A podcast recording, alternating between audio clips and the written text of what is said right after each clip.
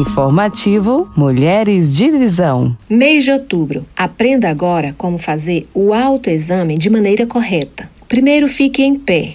Mão esquerda examina a mama direita e a mão direita examina a mama esquerda.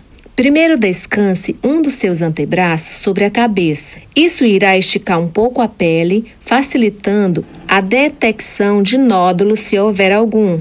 Com as pontas dos dedos indicador, médio e anelar da mão livre, faça movimentos circulares, pressionando levemente a mama, de fora para dentro, até chegar à área do mamilo.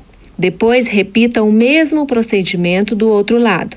É importante verificar também se não há presença de nódulo nas regiões próximas ao seio, como axilas, próximo ao tórax e nas áreas superior, inferior e laterais do seio. Faça o mesmo procedimento deitada com a parte dos ombros sobre uma almofada ou uma toalha dobrada para elevar as mamas e também no banho, pois o corpo molhado facilita o deslizar dos dedos nas mamas. Com a ponta dos dedos indicador e polegar, esprema levemente seu mamilo e observe bem se há secreção leitosa ou sanguinolenta. Se sim, procure o médico. Cerca de 90% dos nódulos são descobertos pelas próprias pacientes, através do autoexame. Por isso é tão importante e indispensável. Mas atenção!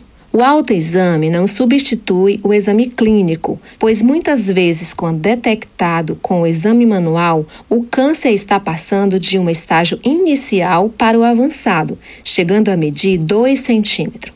Movimento Brasileiro de Mulheres Cegas e com Baixa Visão, campanha Outubro Rosa. Você ouviu Informativo Mulheres de Visão.